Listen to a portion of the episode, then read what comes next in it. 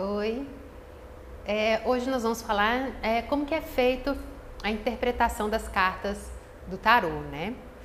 E a interpretação, ela se dá através do estudo dos arcanos, maiores e menores, né? Lembrando que a gente tem 78 cartas, 22 arcanos maiores, 56 arcanos menores.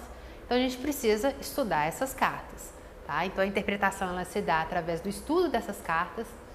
E eu costumo ensinar, eu costumo não, eu ensino o método de interpretação da carta normal, na posição normal e na posição invertida.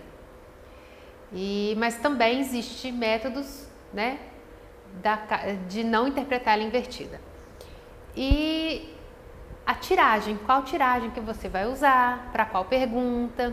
Então, a interpretação das cartas se dá através da, da, do conhecimento né, do tarô e o método que você vai utilizar para a jogada, né? Que você vai utilizar. Pode ser a cruz céltica, a mandala astrológica, de perguntas rápidas.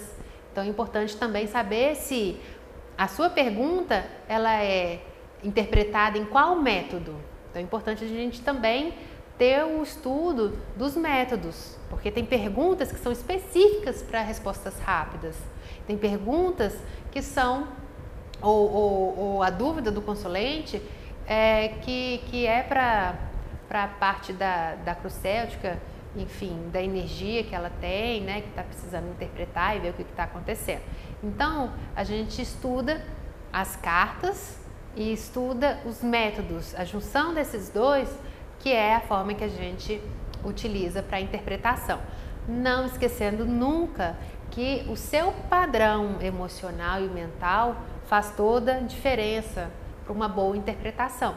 Se você estiver ansioso, se você estiver voando na maionese, né, você não vai conseguir ter a, a, a serenidade, a intuição para fazer a interpretação de uma forma correta.